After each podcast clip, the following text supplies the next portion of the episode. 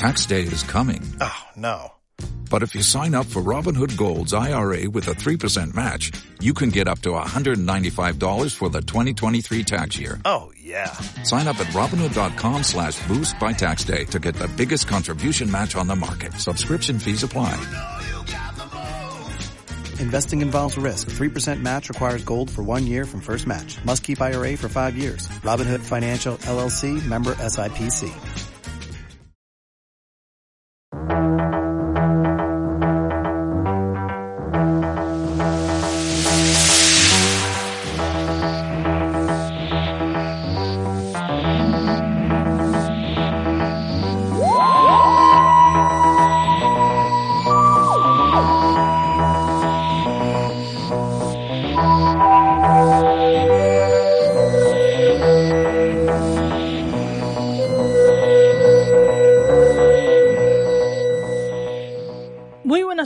Y bienvenidos a una nueva entrega de Una tarde en Coagil, la número 35. Yo soy Esther y está conmigo Javi, el gran Javi, El, el, el, el deseado Javi. el deseado. Porque hacía mucho que no grabábamos. Mucho, tanto como un año, Un año. Un año. más o menos. Casualmente mi año de oposiciones. Qué curioso. Que no sea por eso que no hemos grabado. Que no sea por eso por lo que hemos grabado. Bueno, ya sabéis que este es el podcast que se dedica a comentar serial a serial la época clásica de Doctor Who. Y en esta ocasión os vamos a traer un nuevo serial animado que es The Faceless Ones. Mm, Vamos a traducirlo por Los Sin Cara, porque viene a ser eso. Los sin cara, los sin rostro. Y es una animación que salió en marzo del 2020 que sigue con esta gran tradición de recuperar los seriales del segundo doctor que se habían perdido. Aunque de este recuerdo que habían, bueno, son seis seriales y en este caso habían dos que no se habían perdido. Con lo cual la animación es de mucho agradecer. Sí, en plan, es que al final cuando tú tienes, es que son seis episodios, es que cuando tienes solamente dos, es decir, tenés cuatro episodios animados, es como, bueno, o tener los seis animados, porque lo animan, animan los seis del tirón, es como un descanso, la verdad, porque, a ver, este serial sí tiene su puntillo dinámico, pero cuando son gente parándose a hablar, es como, y está viendo el mismo frame durante 10 minutos, es como, ah, pues bueno, me lo imagino moviendo la boca, porque otra cosa no, no tengo. O en en este caso que se van corriendo arriba y abajo mirando cosas y claro, es muy diferente verlo en dibujo de animado, aunque a ver, también hay que decirlo. Las animaciones de Doctor Who, estas que tenemos, aunque se agradece que se que, que veas la, la acción, tampoco son una gran maravilla. No, son, son animaciones al final. A ver, yo supongo que son animaciones que a la BBC le salen baratas. Es decir, en, en el sentido de que es como una animación 2D, eh, como muy. funciona como mucho por capas. En el sentido Sí. de que ves como una capa se desplaza y son los policías corriendo, eh, ves como el doctor está parado y solamente mueve la boca. Pero sí es verdad que se agradece más allá de, de tener un, un, un frame de el detrás de las cámaras eh, de ellos, sinceramente. Es como, se agradece bastante, de hecho. Yo, yo aún tengo pesadillas con, con el serial ese de la Revolución Francesa y la puerta esa que se abre y se cierra Uf, uf. cada dos por tres metiéndonos esa, esa escena porque, Dios mío, de mi vida. Sí, sí, totalmente. Es decir, es, es infernal si te pones a pensarlo. Sí. Y bueno, antes de meternos con el serial en sí, si te parece, Javi, vamos a escuchar la ficha técnica. Perfecto.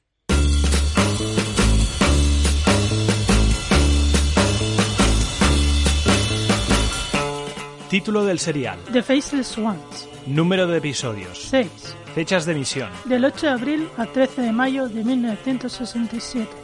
Guión. David Ellis y Malcolm Hulk. Dirección. Jerry Mail. Protagonistas. Patrick Thornton como el segundo doctor. Anneke Wills como Polly. Michael Grace como Ben. y Fraser Hines como Jamie.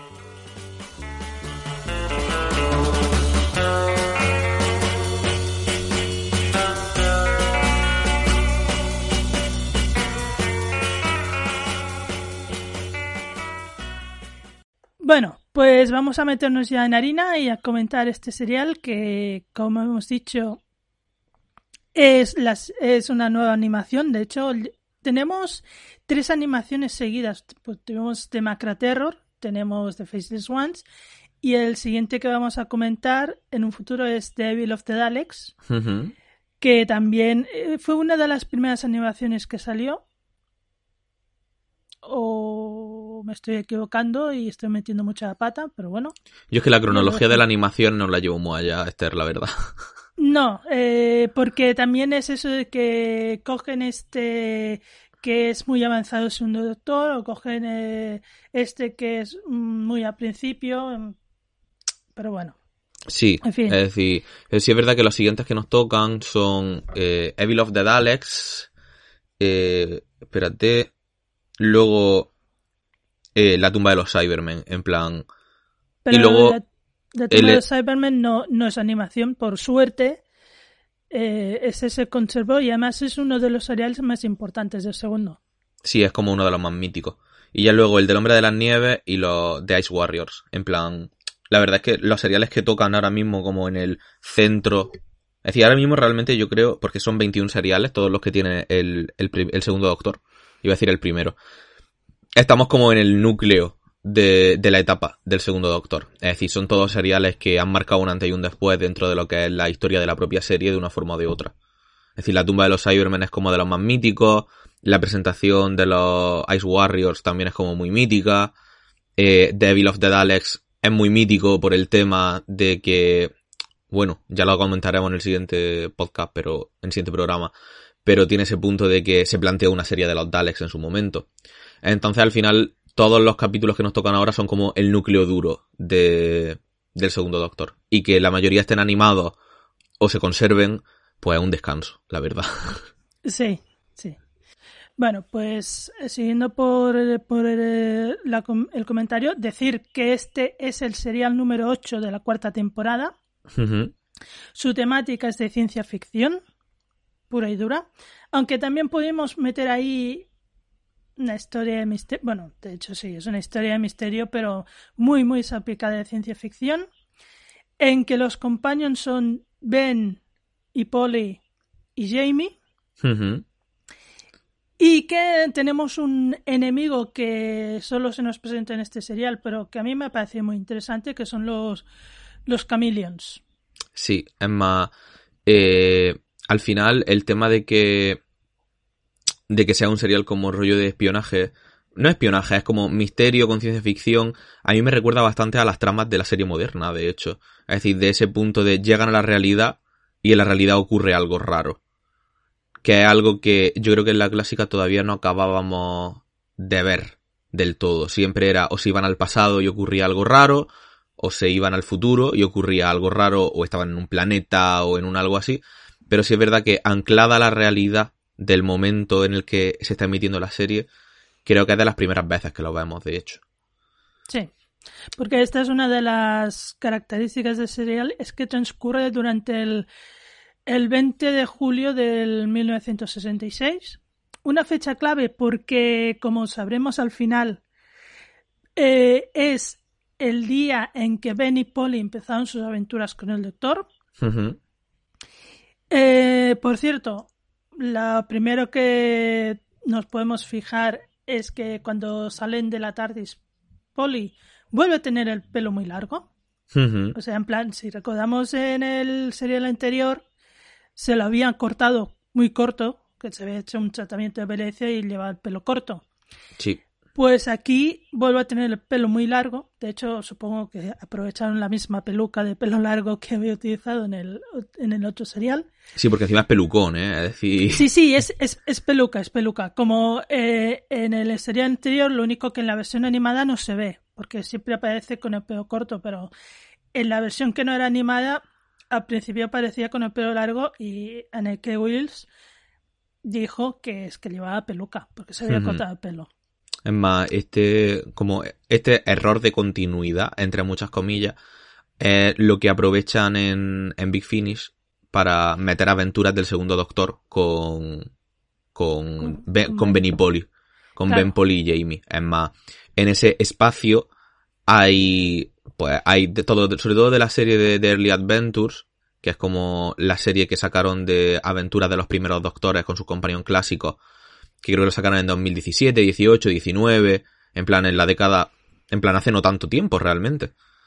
Eh, porque estoy mirando aquí ahora mismo y uno de los que hay es de 2019, otro de 2017, es el punto en el que aprovechan siempre para enmarcar aventuras del segundo doctor con Ben Polly y Jamie.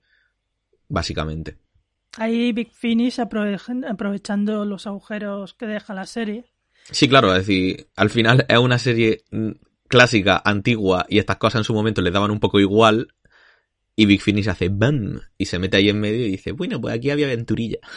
Yo, yo me imagino a Nicholas Briggs de pequeño en el sofá viendo, viendo el serial y pensando, uy, aquí, aquí ha pasado algo, ha pasado mucho tiempo. Cuando sea mayor, me voy a inventar unos seriales que van a suplir este. Totalmente, totalmente. Bueno, pero eh, lo que explicamos, eh, lo que primero se plantea como un estudio de misterio, porque de hecho llegan al aeropuerto de Gatwick. Por cierto, la TARDIS no se ve en todo serial. Es una de esas historias que llega la TARDIS y, y la TARDIS no la vuelves a ver. Y lo que se encuentran es a un muerto. Mm, pero lo que se plantea como una historia de resolver un asesinato acaba tomando unos tintes muy claros de ciencia ficción porque aquí a, a lo que se va a enfrentar el doctor y sus compañeros es a unos seres que se llaman chameleons, Ujú. camaleones, precis- que lo que hacen es eh, secuestrar a gente y tomar su aspecto. ¿Vale? Em, ya entrado en ese serial sabremos por qué y tiene sus motivos, ¿no? Pero sí, es un serial que a mí, fíjate, tú has hecho la mención de los seriales modernos de Doctor Who, pero a mí me daba la impresión de estar viendo un episodio de una serie que veía yo cuando la hacían aquí en Cataluña, que es La Dimensión Desconocida. Porque también son historias así de ciencia ficción de este tipo, como, como esta, de, de Faceless Ones con unos seres extraños, eh, muy misteriosos. De hecho, eh, una de las cosas que llama más la atención es que cuando ves un chameleon, su aspecto real, bueno, el, el aspecto que tienen ahora después de lo que ha pasado en su planeta, de momento, yo creo que en la época debía ser muy desagradable verlo. Sí, porque yo creo que hay un punto en el que, es decir, es que todo el- yo tengo la teoría de que a los camaleones lo hicieron echándole muchos potingas en la cara. Le Mm. pusieron lo típico de que le ponen como prótesis de látex. En Sí, plan, se la, sí. se la mueven mucho, Sí. le ponen una peluca un pelín rara y ya está. Es decir, y ya tiene a los chameleons. De hecho, si, si buscas eh, eh, si buscas fotos por internet lo verás. Y yo creo que para un niño pequeño ver a, es- a esos seres, no sé, les debió hacer cosa. Y una cosa que me gusta de la animación es que no se pierde ese aspecto así un poco uf, perturbador, extraño, porque se ve una unas no facciones un poco, digo, Sí, es son como deformes, son realmente Sí. como si fueran camaleones sí, sí. antropomórficos, una cosa ahí un poco desagradable, la verdad. Y eso, eh, y al final resulta que, bueno, conocemos un personaje que hoy en día diríamos que es el secundario estrella, Sí, Un- posible companion, una posible companion futura, que se llama Samantha, Samantha Biggs, que a- gracias a ella eh, vamos descubriendo un poco más de qué va este misterio, y es que ella va a reclamar al, al- a, la, mm, a la compañía con la que ha viajado su hermano la desaparición. Por cierto, la compañía se llama Chameleon Tours. Es decir, sí, estaba el letrero, muy el, letrero luminoso, la verdad. Es decir, la gente que no se da cuenta de las cosas es como, well. Eh, Sí, es verdad, el personaje de Samantha es tiene, eso tiene un, es como un roba escena. Es decir, cuando sale encima tiene como una voz muy particular, tiene como, es como de pueblo, se supone que es como que su hermano estaba, era, en plan eran todos de pueblo, ¿no? Y su hermano se iba de vacaciones a Roma y su hermano no volvió. Entonces pues ella va para allá, en plan, oye, mi hermano, de esta gente que llega, pone el bolso encima del mostrador y dice, de aquí no me voy sin mi hermano. Entonces es como que al final acaba interaccionando con Jamie, se acaba medio enamorando, es decir, es como una cosa un poco extraña. Y, y es como el personaje, eso es lo mismo que ocurre en la moderna, es como el personaje eventual que aparece, que se encuentra involucrado emocionalmente en la historia y que al doctor y a su compañero le sirve un poco como de ese anclaje al problema. A no podemos dejar a esta chavala tirada con este problema que tiene. Y que además sirve un poco el doctor para que lo empiecen a tomar un poco en serio porque hasta ese punto que aparece este personaje, el doctor, por mucho que vaya a explicar al, al jefe del aeropuerto que han encontrado un muerto, que están pasando cosas, es, a ver, un señor que tiene aspecto de vagabundo, que va con un escocés, con faldita, que no tienen pasaporte, y se presentan al jefe del aeropuerto diciendo que han encontrado un muerto. Uy, y qué pesados se ponen con el tema del pasaporte, ¿eh? Uy, sí. Qué pesado. Es decir, si tiran los dos primeros capítulos, sí, sí, que usted puede decir lo que quiera, pero no tiene pasaporte. Y es como, Dios mío de mi vida, que han desaparecido 39 personas. Es decir... Pero claro, tú, eh, tú imagínate que esto te pasa a ti. Eh, un poco extraño, ¿no? Pero sí, es a partir de que aparece este personaje, aparece otro personaje que es un inspector de policía que va buscando un colega suyo que había ido a investigar por ahí, precisamente esta compañía.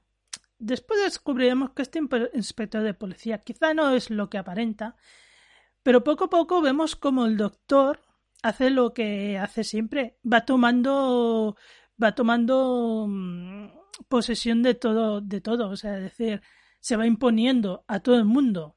Sí. Incluso el, jefe del aeropuerto, que es tan reticente y todo, acaba por hacerle caso. Que, que, por cierto, una cosa que me llamó mucho la atención mirando sobre eh, el personaje de, de, Samantha, de Samantha Briggs, mm. sale en una de las novelas más míticas de Virgin, eh, la de Who Killed Kennedy, que fue como esta novela que empezó todo el tema de los de la aventura Doctor Light que le llama Ricardo. Es decir, bueno, no es que le llame Ricardo, que es que se llaman así, que es que yo soy un poco sí, inculto. Se llaman, se llaman así, se llaman así. Eh, a este personaje, el personaje de Samantha Briggs, lo usan como una persona que ha interaccionado con el doctor, ¿no? Y que simplemente la, eh, cuenta pues que el doctor desapareció, ¿no?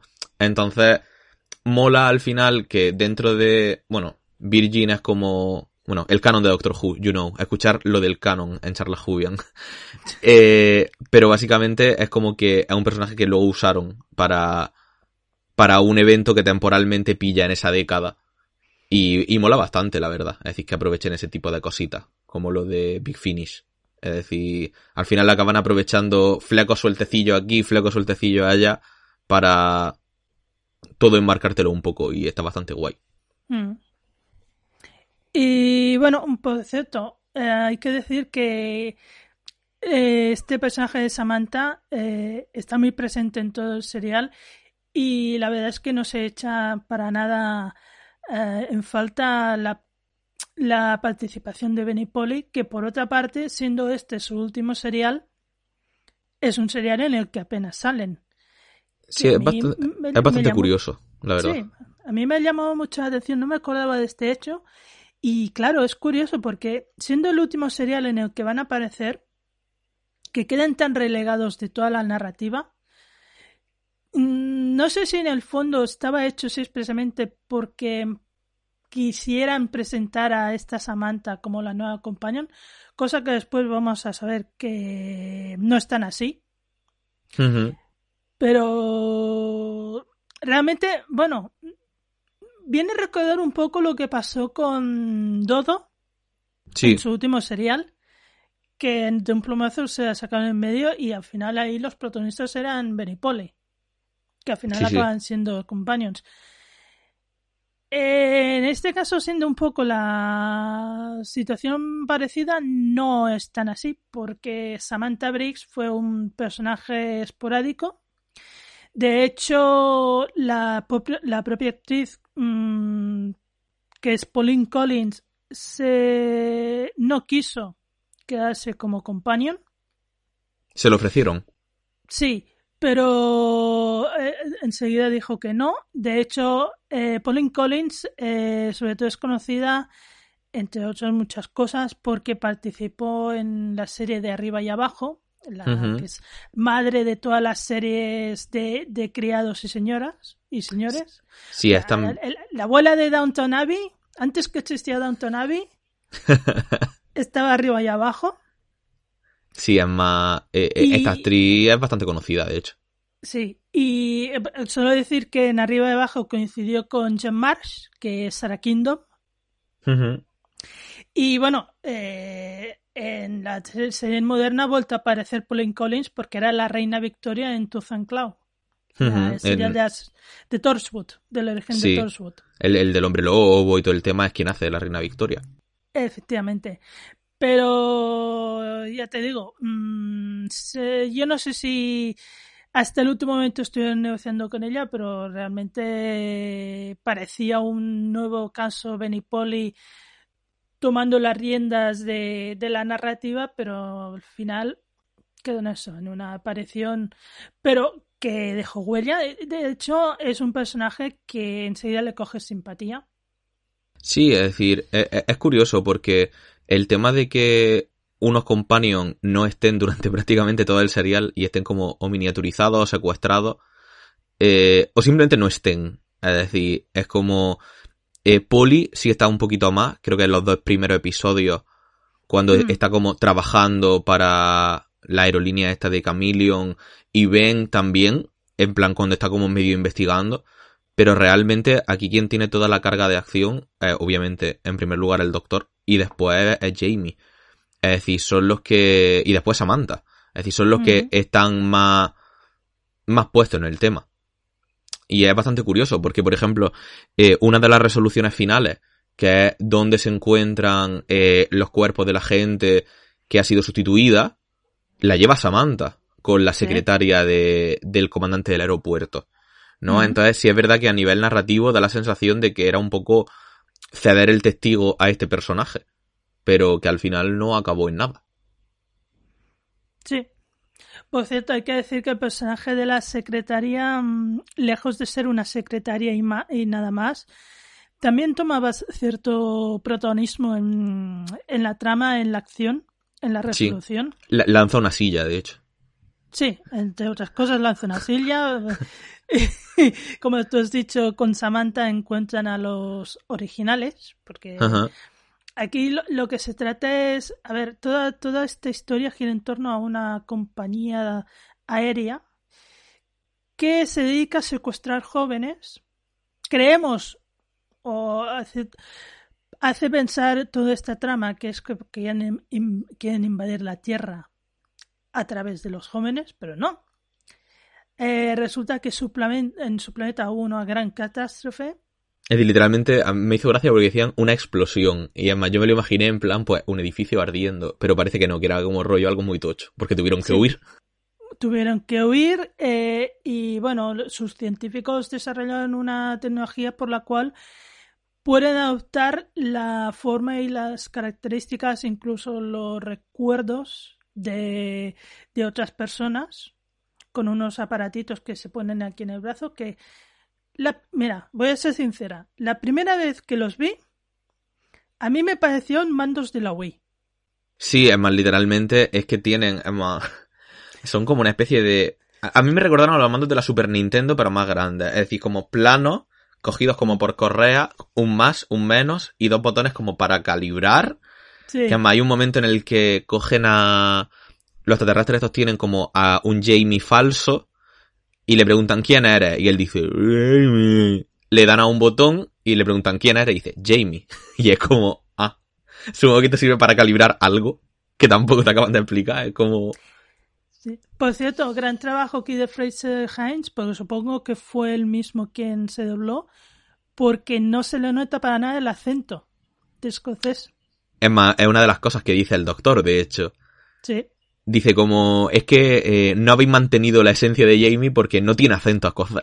es como... Exactamente. Pero aquí hay que reconocerle trabajo. Es cierto que habla un poco más lento y es cierto que tiene pocas frases, pero bueno, lo que hace lo hace bastante bien. Sí.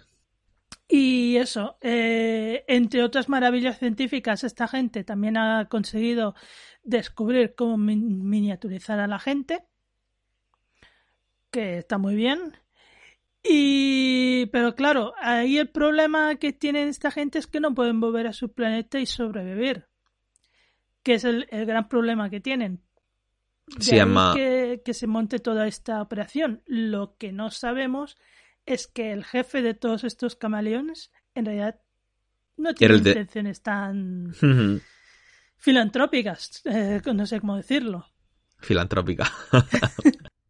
sí, no, no es altruista al final. No. Es decir, No, porque al final eh, lo que sí se entiende de este serial es que esta gente no viene aquí a invadir nada. Esta gente quiere sobrevivir al desastre que se produce en su planeta.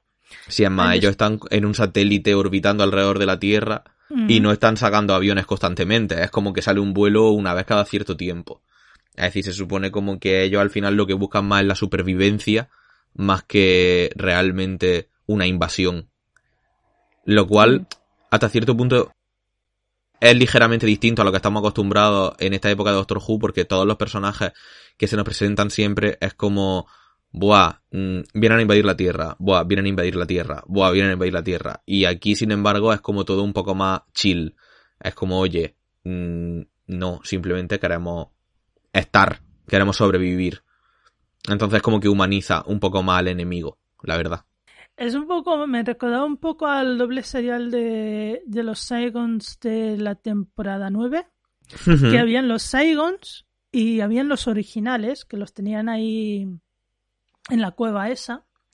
Aquí un poco es lo mismo, están los originales que están en la Tierra y están ellos que están en su satélite. Porque yo supongo que ese aspecto que tienen como de quemados es a consecuencia de este desastre que se produce en su planeta. Y para sobrevivir tienen que adoptar una nueva forma. Sí, a ver, sí es cierto que ahora que nombra a los Saigons, yo una cosa que no había caído, pero el concepto es muy muy parecido al de los Saigons. Mm. Es decir, incluso el... No sé, no me extrañaría que en la mente de la gente de que llevaba la serie en este momento eh, fuera como una idea primigenia para lo que después sería el concepto de Saigon, porque al final es muy parecido. Sí. O sea que estamos, estamos, podríamos pensar que el director de estos camal- camaleones es la Bonnie de los Saigons. Sí, se podría pensar. Bueno, en fin, al final, evidentemente el doctor va a salvarlos a todos, va a solucionarlo todo. Me hace gracia porque, aunque hace un trato con ellos, les dice, bueno, pero ahora tenéis que volver a vuestro planeta y, y vuestros científicos tendrán que buscar una solución.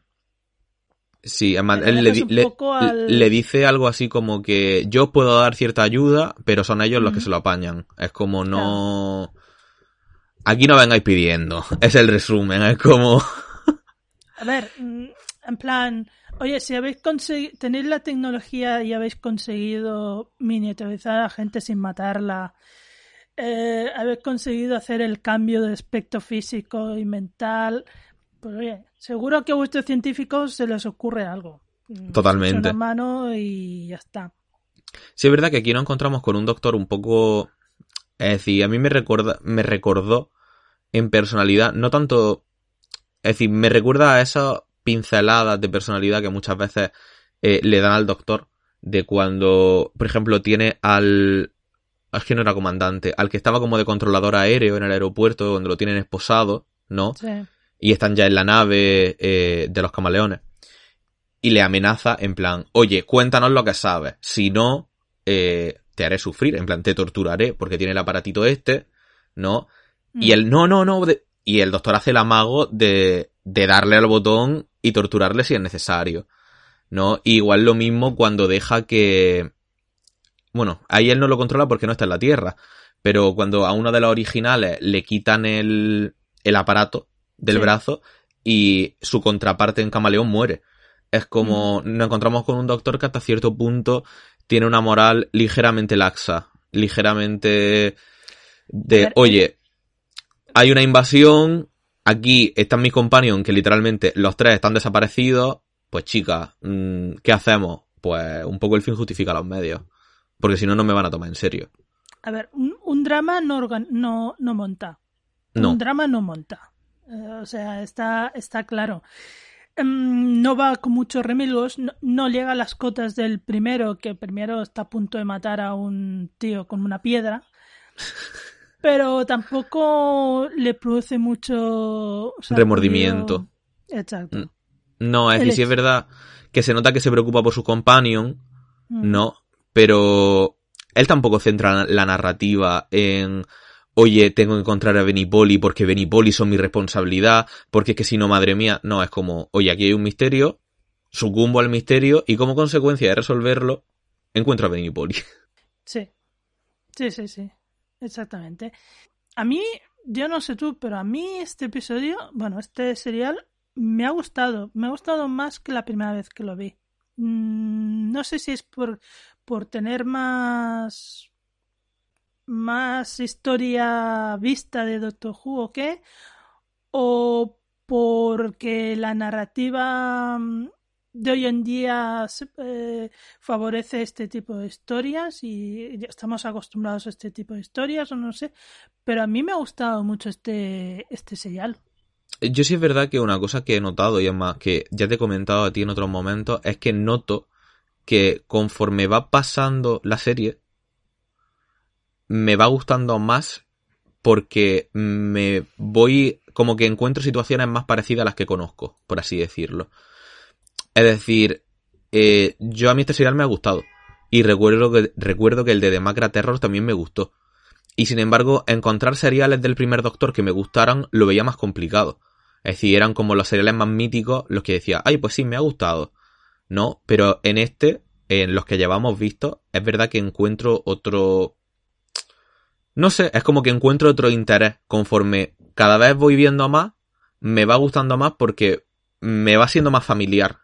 Es decir, encuentro conductas más parecidas a los personajes, las historias se van haciendo ligeramente más conocidas o más... Sí, no sé, los monstruos se van volviendo más clásicos, más de monstruos que ya conocemos. Entonces, no sé, es como que poco a poco voy que veo que me va gustando más y que la disfruto más. Que antes me podía gustar a nivel narrativo o a nivel de los personajes, pero ahora noto que la voy disfrutando. Ya no es, uff, un capítulo de la clásica. Es como, ay, pues la historia me interesa, a ver cómo sigue. Yo no sé si es por, por todo eso que dices y quizá porque, a ver, cada doctor es diferente y quizá este segundo doctor, mmm, que es más joven, que es más dinámico, que le dan unas historias un poco más... Eh, que ya no cae todo el peso en los companions y el doctor está ahí, sino que el doctor participa de lleno en las historias. El doctor se mueve, el doctor hace cosas. Es más, Sí, usa un, sí, sí, u- usa un destornillador broma, para sabotear una nave. Es decir, literalmente mete un destornillador por un agujero y la nave revienta. Es decir, Que no, no es, no es Sónico. El Sónico aún tiene que aparecer. no, es un destornillador tal cual, hace taca, nave saboteada, pum. Que eso es otra cosa que, que lo vemos mucho en este episodio, que hoy en día eh, más de uno se pondría las manos en la cabeza, pero hay resoluciones de cosas que dices, por ejemplo, cuando lo encierran y lo quieren congelar, él coge el pañuelo y tapa el agujero. Sí. Tal que así. Es más, es que eh, él literalmente es más lo has puesto en el guion. Es decir, la resolución de los cliffhangers, en plan de cómo acaban los episodios, como, buah, van a morir. Eh, no. Es como, No. las resoluciones son como súper sencillas. Y tampoco es algo que sea malo. Es decir, no todo tiene que ser súper grandilocuente ni súper tal. Pues si hay un agujero por el que está saliendo frío, se tapa el agujero. Es decir, es como... Si, si, si hay un láser que viene, pues le pones un, un, Un espejito. A ver, la serie de Batman de los 60 era así, estos cliffhangers así, venía, venía la sierra que iba a cortar a Batman por la mitad. Y el episodio siguiente, pues pasaba algo que, que lo solucionaba. Un poco. Hemos vuelto los cliffhangers. Eh, esto es la última temporada de que hemos visto. Que cada episodio terminaba con un cliffhanger. Que pensaba, uy, ¿y ahora aquí qué va a pasar? Y empezaba el siguiente y el cliffhanger de, de, en, gigante pues se resolvía de forma muy sencilla. Pues un poco es esto. sí, pero es, eh, eh, es, algo que ocurre incluso, es decir, ya fuera de la etapa, por ejemplo, de Jodie, eh, ocurre, ha ocurrido siempre en Doctor Who. Es decir, yo recuerdo de eh, cliffhangers del final de la temporada 2, por ejemplo, el, en el que están rodeados de Cybermen en el universo paralelo de Rose. Y es que están rodeados. Es decir, la forma que tienen de resolverlo creo que es Jackie Tyler entrando con un coche atropellando Cybermen. Es decir, que es como... Son como resoluciones muy tontorronas pero que al final es que la función del cliffhanger es que te quedes con el ¡Ah! ¿qué pasará? Y ya después veas que no ocurre nada. Es decir, es un poco la gracia. Yo tampoco le he hecho, no, no le he hecho mucha cuenta al tema de que sean resoluciones tontorronas o resoluciones como muy inocentes, porque al final es un poco la clave, ¿no? Claro. Es igual que, por ejemplo, eh, el avión de la, esta compañía, que llega un momento que se para en el aire y empieza a subir y sube vertical hasta el satélite. a ver, ¿qué, qué, qué, qué base científica hay detrás de esto? Ninguna. ¿Pero nos mola? Sí. Pues sí, además, es una cosa que precisamente el hecho de que esté en animación le hace que luzca de otra forma. Es decir, siempre cuando nos ponen efectos especiales o cosas como del espacio exterior en Doctor Who, nos ponen una nave orbitando alrededor de la Tierra, siempre es como, buah, se nota que es una maqueta que flipa. Sin embargo, cuando es en animación, haces como esa suspensión de la incredulidad y te lo crees porque es que está en animación y en animación queda más creíble realmente. Y es algo que está chulo porque en animación luce mucho más. Si es verdad que porque ves el avión como de repente la alas las pone prácticamente en vertical y empieza a subir y dices, wow, es decir, esto no lo esperaba. Y eh, después cuando, cuando entra por el agujero se pone otra vez plano, pum. Sí. dice, pero ¿dónde va a aterrizar? Por el amor de Dios. Pero bueno, mmm, ya está. Y las proporciones tampoco son muy allá, no te creas. Pero bueno, es lo que hay y ya está. Y, y es lo que digo, eh, es un programa que sobre todo es infantil o familiar, que no necesita ni de grandes explicaciones científicas, ni de grandes efectos super guays, chachis, pirulis, para hacer su función. Para mí, lo más destacable de, de un, episodio así en una serie familiar infantil es precisamente el aspecto de los cameleons, que era lo que más me llamaba la, atención en plan, yo esto si, si lo, cuando lo vieran los niños pequeños no sé qué pensarían, porque algunos pueden verlo y no pensar nada, pero hay algunos que seguro que tenían miedo. Sí, yo supongo. Eh, también es una cosa que se nota que tienen a tres personas maquilladas así y las van pasando de un lado a otro. Pero sí es verdad que es como, ocurre algo parecido como cuando salen los Cybermen por primera vez o cosas por el estilo. Es decir, son cosas que se centran mucho en el aspecto físico para causar esa impresión. Es decir, y al final es lo más destacable y lo más... Sí, lo, que, lo que más llama la atención realmente. Mm. Sí, sí. Por cierto, hay un par de cosas que me gustaría comentar contigo, que ya son más cosas del doctor en sí. Porque hay una frase muy conocida del doctor que yo es la primera vez que la oigo o claramente la oigo eh, de labios de doctor y es en este serial que es esa frase típica de when I say run, run cuando diga que corras, corre y le dice el doctor se la dice Jamie que digo, esto lo tengo que apuntar porque es que esto es historia pura de Doctor Who moderno. Yo, yo fíjate que cuando lo vi no caí en eso, pero es verdad. Es decir, yo cuando lo escuché fue como, porque volvemos a lo mismo, es una frase que tenemos muy metida en la cabeza del Doctor Who moderno Y entonces tú estás viendo Doctor Who clásico y dices, pues ya está. Es decir, pues si es que es, que es así. Es decir, si te dice que corras, corre. Es decir, es que no hay otra. No hay otra. Pero sí. es verdad que aquí es la primera vez que se escucha, porque claro, el primer doctor correr no podía correr mucho, el pobre. Eh, pero sí, es cierto. Hombre, podía correr más que William Harnell. Sí, sí, totalmente, totalmente.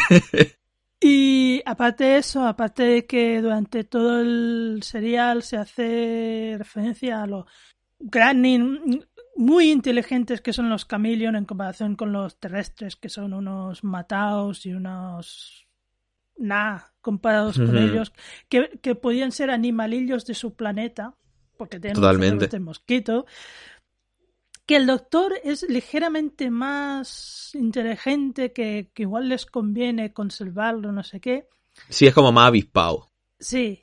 Y, referencias, aquí se hacen muchas referencias a series de otros planetas y no sé qué, no sé cuántos.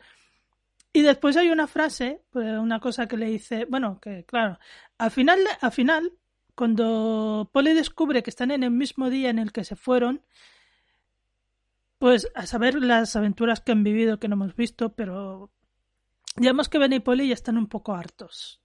Hartos de viajar Sí. con Héctor y, claro, deciden quedarse. Dice, claro, es que tenemos la oportunidad de volver a nuestras vidas, tal como las dejamos. Y ese, es ese momento que el doctor, que no suele hacer muchas referencias nunca a nada de su pasado, pero dice, es que yo no he podido volver nunca a mi planeta. Sí, y lo dice como con cierta aura como de pena, de yo tampoco puedo volver a mi planeta y no por eso dejo de hacer esto. Claro. Pero en plan que del pasado doctor sabemos a estas alturas de la serie, ¿eh? Del segundo doctor. Prácticamente no sabemos nada. Sabemos que se fue con Susan, tuvieron que irse a su planeta, pero tampoco se nos dice exactamente por qué.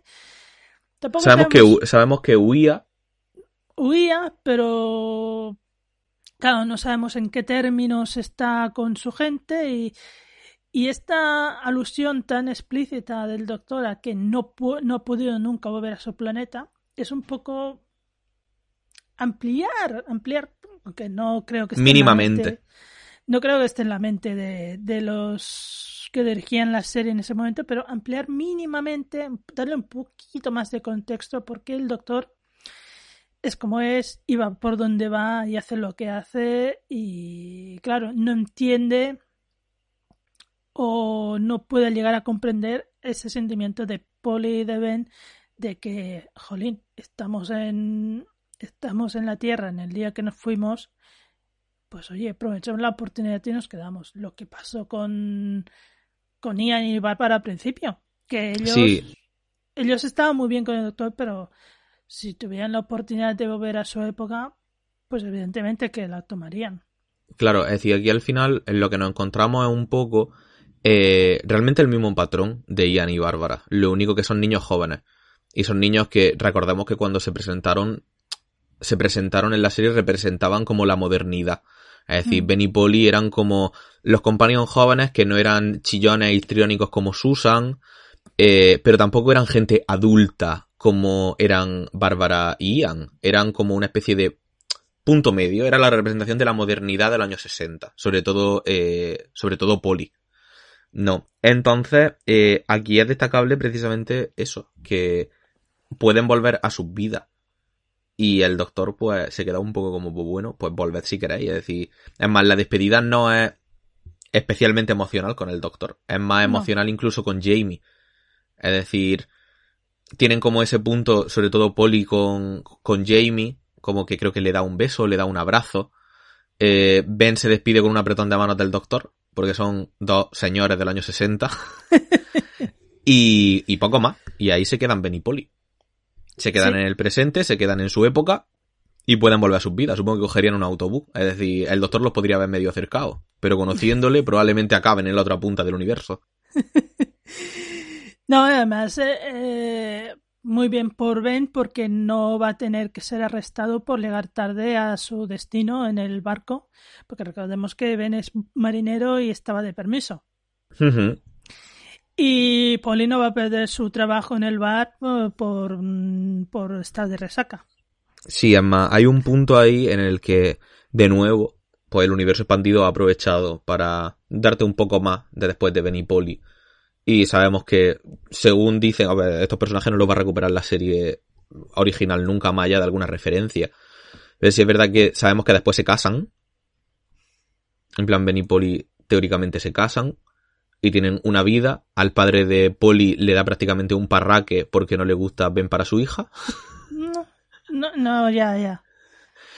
Y, y según nombran en The Sarah Jane Adventures, de hecho, eh, parece como que acaban yéndose de voluntariado a no sé dónde. Es decir, a un país como de África o de la zona de las Filipinas y están por allí durante bastante tiempo. Es decir, y esa es la única referencia realmente a, a ellos que hay después en la, en la serie moderna, por así decirlo, y en la, en la clásica. Creo que no vuelven a salir ni se les vuelve a nombrar. No. Pero recordemos que al final estos dos personajes, es decir, a mí una cosa que sí me da un poco de rabia, pero que hasta cierto punto estamos acostumbrados que cuando se van, la despedida es muy poco emocional y ellos vivieron la regeneración del primer doctor al segundo. Sí, cierto, es verdad, es verdad. Y en real, realmente no hacen ningún tipo de referencia a ello en la despedida y han sido compañeros que han estado en un momento de transición para el doctor. Pero bueno. En un, Ya está. momento de, en un momento de transición para el doctor. Efectivamente. No, pero es cierto que la despedida es bastante fría. No es eh, tan fría como la de Dodo. La de Dodo es, si te he visto no me acuerdo, pero tampoco es especialmente emotiva con el doctor. Sí, más con Jamie, quizá por, por ser más o menos de la misma edad y tener más... Al final acabas cogiendo cariño a tus compañeros. Pero es verdad, con el doctor, con quien han vivido la última aventura, han vivido la, la regeneración y todo eso, y que en teoría han vivido muchas aventuras entre medias, pues no sé, mm, se queda un Es fría. poco, te queda un poco, pues vale, pues vaya chasco, no sé. Sí, es, literal, literalmente un post vale. Es como, pues bueno, pues ya está. Por si es la despedida. Supongo que. Yo tengo la esta de que realmente ellos tenían contrato para tres episodios, sacaron la aventura con seis, y entonces están en el episodio final y en los dos primeros. Es decir, porque al final es un poco lo que luce, la verdad. Sí, yo no sé. em, bueno, esto en Adventure in Space and Time, el docudrama, se ve un poco que a medida que pasaban los companions, Se veía como que los actores eran más. iba- iban a Doctor Who para hacerse propaganda a sí mismos más que por la, estar en Doctor Who y hacer camaradería con el Doctor. Yo no sé hasta qué punto los actores, eh, Benny Polly, mm, que hacían de Benny Polly, están más en Doctor Who por hacerse un nombre y poder hacer otras cosas. Y era más un papel de, como de, a través de, de esta serie me voy a hacer un nombre para hacer cosas más importantes. Y no sé, eso son especulaciones mías más que nada, ¿sabes? Sí, pero sí es verdad que, eh, por ejemplo, estoy mirando ahora mismo eh, a Nick Wills, en plan la actriz que hace de, de Polly. Mm. Me voy a mirar en plan rollo la carrera que tiene. Tampoco luce que sea una cosa como súper tal. Es decir, es como estuvo en, en la serie de los Vengadores que hicieron en los años 60 Mm. y de una forma bastante secundaria estuvo en Doctor Who y, y después se casó con otro actor. Y poco más.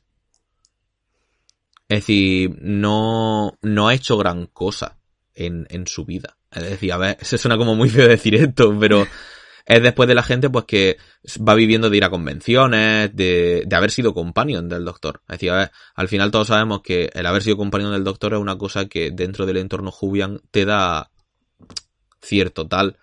No, pero- pero, a Anneke Wills lo que tiene es que, a- a- además de ir a convenciones, has, has sido, ha ido colaborando mucho con cosas de Doctor Who, incluso con, con eh, en plan reportajes, eh, entrevistas, eh, que sí, especiales. Em, de hecho, em, Creo que también trabajó, eh, trabajó, sí, porque es un trabajo.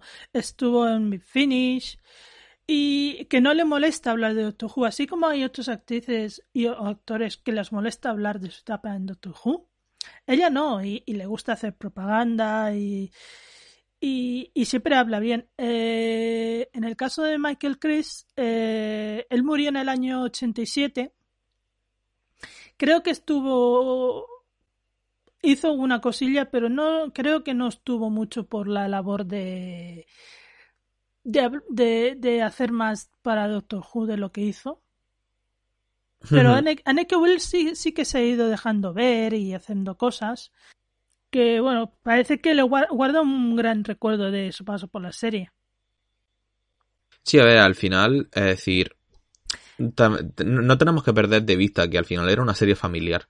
es decir, Sí, también hay que tener en cuenta de, de los guionistas y de que a, lo mejor el, el, que el que guionizó este serial no supo guionizar la despedida. No. La verdad. Poco, a mí, por ejemplo, otra despedida que me quedó un poco más de boca fue la despedida de Vicky. A mí la despedida de Vicky me quedó. Digo, hombre, podías haberte esmerado un poco más. Sí, además, la despedida de Vicky era que al final ella acababa formando parte de la mitología y se casaba en el, en el siglo donde se quedaba. Ya, pero quiero decir que en, lo que es la despedida con el doctor. Mm, sí. No sé. A ver, el doctor con Catarina. A, a, Catarina le dedico unas palabras muy bonitas que dice Catarina, que acabas de conocerla ahora. Catarina, no sabía lo que era una rueda. Se acaba de ir volando por el espacio en cinco minutos, pero bueno. Sí, es decir, sí es verdad que yo, ya te digo, lo que me ha hecho de menos es el tema de, de que son personajes que han estado presentes en la regeneración del Doctor. Claro. Contra, que es un momento como clave de su vida, hasta cierto punto, y más la primera regeneración. Y sin embargo no hacen más ya, no hacen especial referencia, es como simplemente cada uno por su lado y ya está. Sí, sí. Yo. Mm, mira, eh, voy a mirarlo. El guionista, que son dos, por cierto, de este serial, son David Ellis y Malcolm Hulk. Y ahora vamos a mirar eh, el que era The Tenth Planet, ¿verdad? Sí. Vale. Pues vamos a mirar el, el guionista de The Tenth Planet el guionista de de The Tenth Planet eh, fueron dos también, que fueron Kit Pedler y, Jerry Davis. O sea, que son guionistas diferentes. Eh, Kit Pedler y Jerry Davis son los responsables del serial en, en el de la regeneración, de la primera regeneración. Sí. Y bueno, no sé. No sé si habiendo... Claro, es que esto es muy peligroso decirlo, pero si el The Faceless Ones lo hubieran también guionizado los mismos que guionizaron la regeneración, al, haber tratado con Benny Pole y haber guionizado eh, la escena en que están presentes en la regeneración, igual hubieran hecho hincapié en eso, no sé. Sí, a ver, ahí hay un punto en el que yo creo que aquí lo que se echa en falta es un poco eh, la figura que a, día de hoy estamos como tan acostumbrados, que es como la figura del showrunner, realmente. Es decir, eh, si en esta época, a ver, recordemos que había productores, recordemos que había directores, pero al final la propia concepción de la serie como una serie familiar ocasiona que la continuidad que hay entre las historias, más de monstruos recurrentes, el doctor y los companions, no se tenga tan en cuenta. Es decir, realmente los personajes no tienen de normal un arco de personaje. Es decir, Ben y Polly entran, Ben y Polly se van, pero no tienen un gran arco de desarrollo. ¿No? Porque al final la gracia que tiene la serie en este momento es que pongan el momento que pongan la tele, va a ser algo familiar, va a ser algo que te resulte familiar, valga la redundancia, ¿no? Y va a ser una aventura más, ¿no? Entonces, eh, si no hay un showrunner o no hay un productor que se meta dentro de la parte creativa o un guionista que se encargue de apuntalarlo todo, al final acaba ocasionando pues que ciertas cosas vistas desde la perspectiva que te da el tiempo te queden un poco raras. Y te queden frías. Sobre todo ahora que estamos acostumbrados a ciertas despedidas o realmente yo creo que dentro de la clásica, por ejemplo, la despedida de Sarah Jane, eh, la despedida de Joe, creo que también son como, son más emocionales que esta. Claro, eh, es verdad, es el peligro que corremos con la, con la perspectiva de hoy en día. Hoy en día tenemos esa perspectiva de que el showrunner, que es el que lleva más o menos la directriz de la temporada, es el que escribe la regeneración y por lo tanto conoce sus personajes. Además suelen ser eh, unos companions, no cambiar de companions cada dos por tres. Y como conoce sus personajes, puede escribirles un guion acorde a la circunstancia. Eh, en este caso, no hay, aunque haya el productor de la serie en sí, no hay una línea creativa, creo yo, fijada. Para nada, de hecho. Hay mucho baile de guionista, no hay uno fijo y no, no, hay mucho baile de guionista y unos pueden escribir a los personajes de una manera y otros de otra. Por eso, a veces em, escenas de despedida, escenas de regeneración cambian de unos a otros, mm, también dependiendo si has escrito más para esos personajes o no.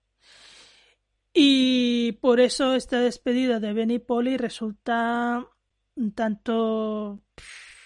Fría, es fría. Fría, sí, fría, sin ganas.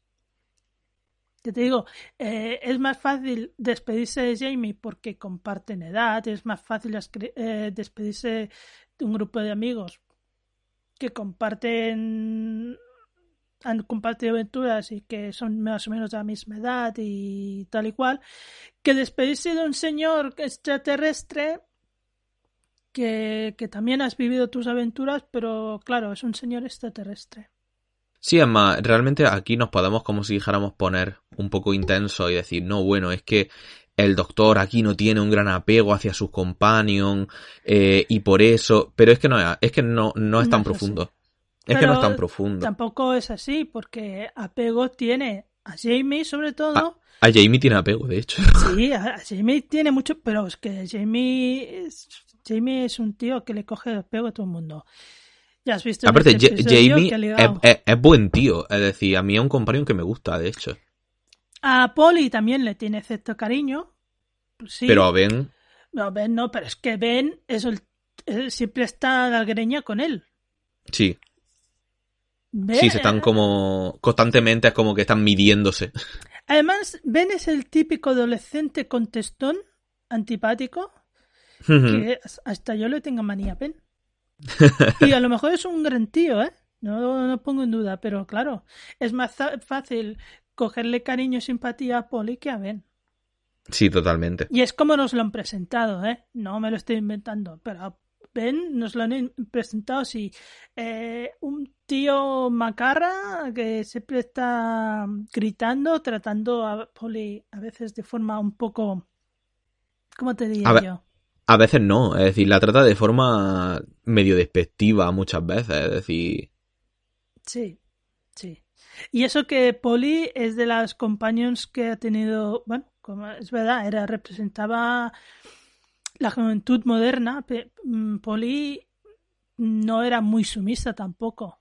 Mm, bueno, tenía sus cosas, como todas, pero pero también tenía su independencia y sus cosas, ¿no? Pero Ben no, Ben era típico chico de la época mm, era antipático, tío y siempre estaba la greña con el doctor. A ver, Steven también estaba siempre, siempre estaba la greña con el doctor.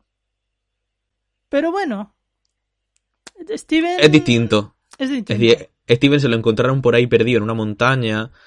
Tenía relación en su momento con, con Vicky. Yo qué sé, es decir, Steven se le tiene cierto apego. Y, y además Steven demuestra sus capacidades y acaba siendo eh, gobernador ahí, bueno, rey, lo que pasa sí, ahí... acababa como de mediador entre dos tribus, ¿era? Sí, sí, en, The Savages, sí. Además, reconocido por el propio doctor. Sí, sí, sí, tampoco es que se llevara muy bien con Steven, pero, pero eh, sabe ver en Steven, pues la... Se llama, le, le dice unas palabras en plan, eh, durante el tiempo que has estado aquí has madurado tal, y, y te puedes quedar como, como mediadora entre estas dos tribus, y, y él así, me ha, hinchado, me ha hinchado con un palomo. Hombre, ahí... ¡Ay! Lo que me ha dicho el doctor. Aquí el, el, aquí el doctor coge, coge a...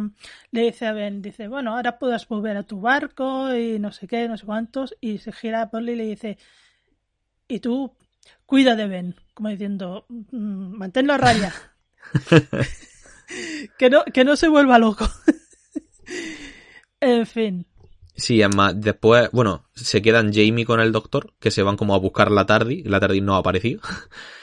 y, y teóricamente, eh, creo que no volvemos a tener tanta gente en la Tardi hasta dentro de tiempo, ¿verdad? Pues sí, sí. Sí. Porque la siguiente companion que toca es... Victoria. ¿Cómo se llama? Victoria. Victoria. Iba a decir Victoria. Bárbara. Es, es Victoria con Jamie, que se quedan temporada y algo. Y ya después no sé quién toca. Pero Después tocará Zoe. Zoe. Zoe. Eh, Entonces, ¿y Zoe se queda hasta el final del segundo? ¿Puede sí, ser? Sí. Es decir, y Jamie está todo el rato. A ver, Zoe es la famosa acompañante del doctor junto con Jamie de la famosa temporada 6B. Que de esa temporada 6B eh, se lo propongo aquí en directo a Esther. Cuando lleguemos habrá que grabar un programa concreto. A ver, a ver qué es la temporada Dios mío, 6B. ¿qué, qué es la temporada 6B? Cuando acabemos la temporada 6 ya... ya Vamos, vamos, por, vamos por la 4. Es decir, que a lo tonto va pasando el tiempo. Nos A vamos haciendo viejos. a lo tonto pero de a lo, tonto, a lo tonto llevamos 35 programas. Es decir, que oye. Al Pero- principio nos pero dábamos ¿cuántos un durico. hace- ¿Cuántos años hace que empezamos? Sí, pero esto es como las oposiciones, eh, Esther. Esto es una carrera de fondo. Guerra de fondo. Me veo ya nosotros con, con bastoncillo y, de, vamos, Esther, que tenemos que grabar. hoy vamos con el sexto doctor.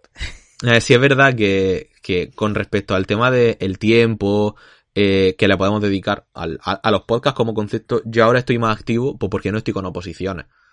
Es decir, pero sí es verdad que si a mí en cuanto me medio me llamen y yo empiece a currar, las oposiciones se quedarán apartadillas a un lado y tendré más tiempo. Es decir, y ahora, por ejemplo, tengo más tiempo, si no, no estaría grabando aquí. Que sepáis que estáis delante de un privilegio muy grande de tener a Javi aquí para grabar. Sí, es decir, y que salió de mí. Es decir, Sí, cierto, cierto, cierto. fue como, oye Esther, tenemos que quedar. Y Esther, ¿cómo? ¿Quedar para qué? Sí. Eh, bueno, eh, si no quieres comentar nada más concretamente del serial, argumento, nada. Bueno, yo creo, yo creo que le hemos sacado chicha, aunque yo aquí veo una cosa que no acabo de entender, que pone los easter eggs, el máster de Delgado, el de Sí. Sacha Dawan, el monje. Ah, Ahí, ahí, ahí va, porque, a ver, hay alguna cosa que hemos comentado, como lo de Pauline Collins y que rechazó ser companion. Eh, ah, una cosa que comentó en el, en, la- en el serial anterior, pero que lo vuelvo a comentar aquí, eh, aunque en, las, en el serial animado se veía la cara del doctor en, en The Macra Terror, no es hasta este serial que se utiliza la cara del doctor. Y hay una nueva entradilla musical, bueno, tiene una pequeña variación. Tampoco Le ponen un poquito más de órgano de fondo y ya está. No es una cosa loca, no, no penséis aquí que es la gran revolución. Nuevas fanfarrias, como digo yo. Y después, eh, lo que comentaba ahora Javi, que iba a comentar yo, y es que en la versión animada eh, han metido easter eggs. El primer easter egg que apareció es que en la- el episodio 1, cuando los policías salen de su oficina que cogen las motos, se ve un tablón de anuncios y se ve un cartel de esos de Se Busca, la primera vez que salió esa imagen salía el máster de Delgado, de Roger Delgado, que es el primer máster que conocemos en la serie. Pues cuando ya se acercaba la, mm, la edición, la, la publicación de, de, este, de esta animación y ya había pasado la temporada 12, o está a medias, eh, no recuerdo exactamente qué, volvió a aparecer una imagen de esta, de esta escena Y al máster delegado le, le añadieron el máster de Sacher Dawan, porque ya se hizo público que había un nuevo máster. De, de, hecho, a mí me volvió muy loca esa imagen porque yo recordaba la imagen que solo estaba el primer máster. Y claro, empezó a aparecer la, la imagen de este de máster original y del nuevo. No puede ser, pero si solo salía uno. Y sí, sí, fui a buscar y cuando tuve la animación la fui a buscar y sí, sí, aparecía. Y después en el episodio 6, eh, aparte de salir el máster de Delgado, que es, ese aparece siempre porque es el, lo que tenían hecho, añadieron eh, un cartel de Se busca del monje. Es más, es que lo estoy viendo ahora mismo la imagen y qué curioso, es decir, qué guay, es decir... Son los, los easter eggs que llaman más la atención, hay alguno más. Por ejemplo, hay un momento que se ve la marca de los de los aparatejos que utilizan, que la marca es Magpie, que eso también es una cosa difícil de recordar, pero en la etapa de Russell T, los electrodomésticos que utilizaba o alguna tienda de electrodomésticos que había y, y, se enfocaba eran de electrodomésticos Magpie. Pero eso ya es para... Ya. Como se diría, muy cafeteros. que yo ni me fijé, que si no, llego, no lo llego a leer ni me fijo. Pero bueno, que lo que más llama la atención de, como easter eggs de, este, de esta animación es lo de, lo de Master. Sí, totalmente. Es decir, pero qué guay que hagan ese tipo de cosas, la verdad. Y creo que no tenemos más para comentar. Mm, mm. ahí, eh, sobre lo de las variaciones en la versión animada, a ver, toda versión animada es susceptible de tener variaciones con la, la versión eh, original. sí, es que iba a decir la live action, la versión original, pero bueno, Tampoco tenemos cómo compararlo. Exacto, no tenemos con qué compararlo, con lo cual tampoco, a no ser que un día aparezca el serial entero, que no, no creo, pero bueno, eh, tienen poca relevancia y tampoco, lo estoy mirando y tampoco eran unas cosas muy locas de diferencias, que sea un final diferente, por ejemplo, o que maten a, a otra persona diferente a la que matan, o Así, o sea que simplemente que hay variaciones. Punto. Y creo que no. Ah, por cierto, no hay adaptación, no, adaptación en novela, con lo cual tampoco podemos ver si hay mucha diferencia entre novela y, y serial. No. Ya, hay muchas. Eh, con las novelas pasa mucho como con las animaciones, hay variaciones, hay novelizaciones que no hay mucha variación, hay alguna novelización que sí, pero en este caso, no, como no hay novelización, pues lo dejamos. No hay, no hay nada con lo que comparar, de hecho, ni de una forma ni de otra, la verdad.